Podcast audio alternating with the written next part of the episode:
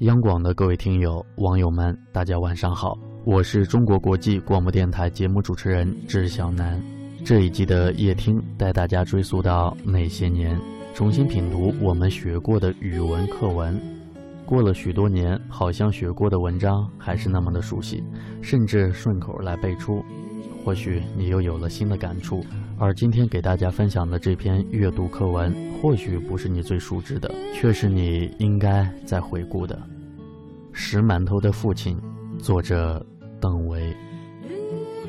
在这个世界上，歧视总是难免的，关键是自己要看得起自己。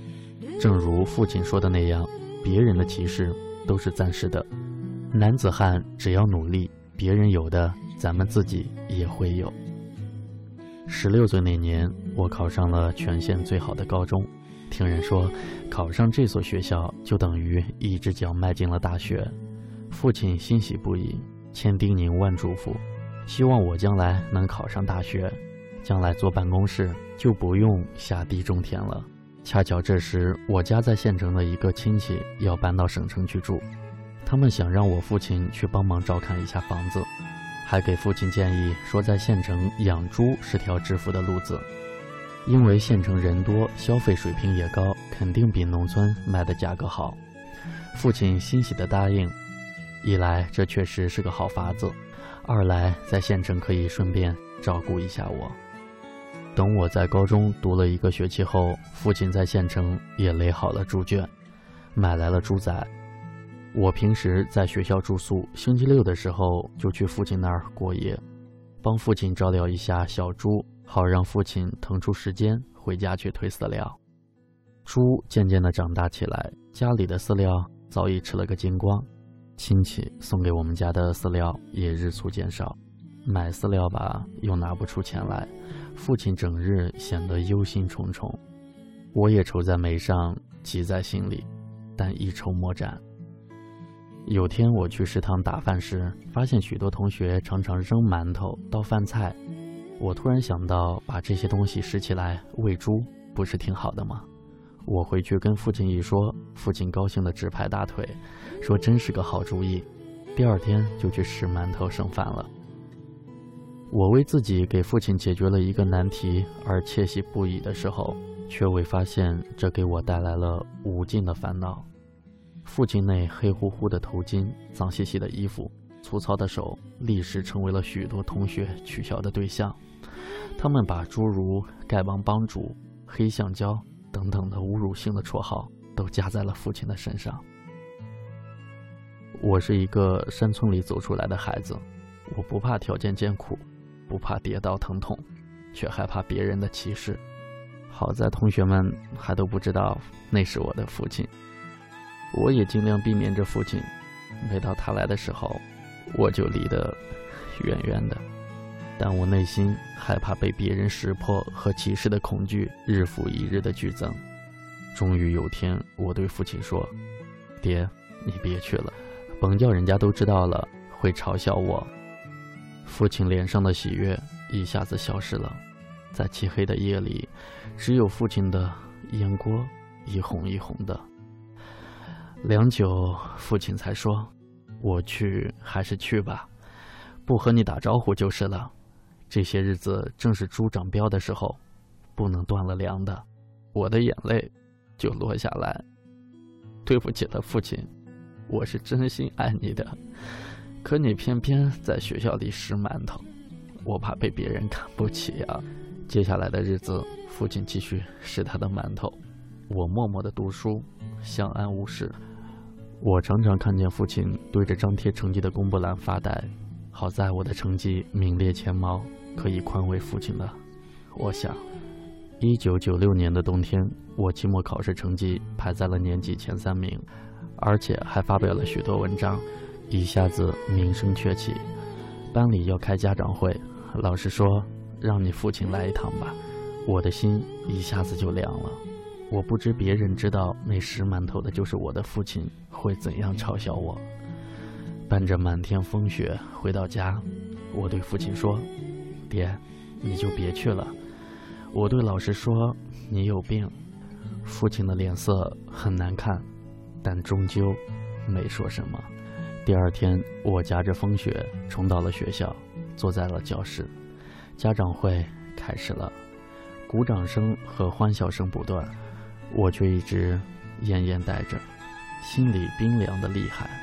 父亲啊，你为何偏偏是一个农民，偏偏在我们学校拾馒头呢？我无心的听老师和家长的谈话，随意将目光投向窗外。天哪，父亲！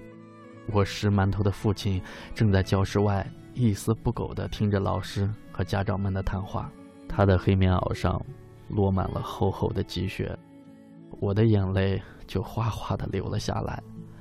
我冲出教室，将父亲拉进来，对老师说：“这是我爹。”掌声一下子如潮雷动。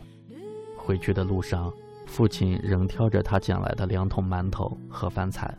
父亲说。你其实没必要自卑，别人的歧视都是暂时的。男子汉，只要努力，别人有的，咱们自己也会有。以后同学们再也没有取笑过父亲，而且都自觉地将剩饭菜倒进父亲的大铁桶里。一九九七年金秋九月，父亲送我来省城读大学。我们乡下人的打扮，在绚丽缤纷的校园里显得那么的扎眼儿。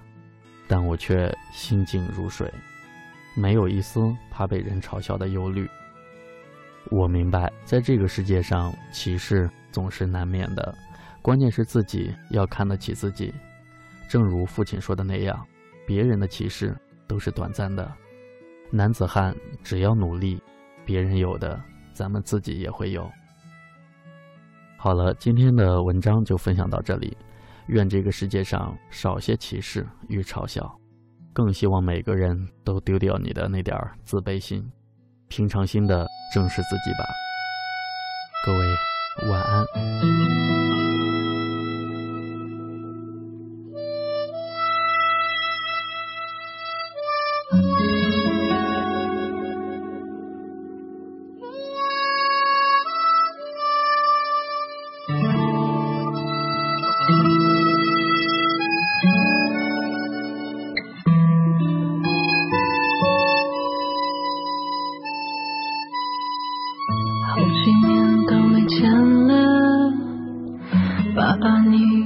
多了，胡子长长多了，头发也变白了。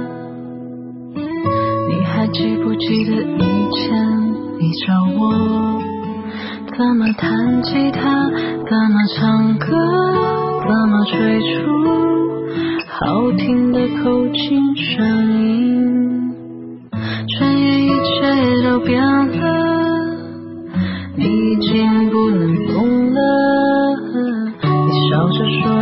这么可怕只要自己心态好就好了。现在唱这首歌给你听想看你小小的样子没有哭泣没有难过我一直一直都陪着你的。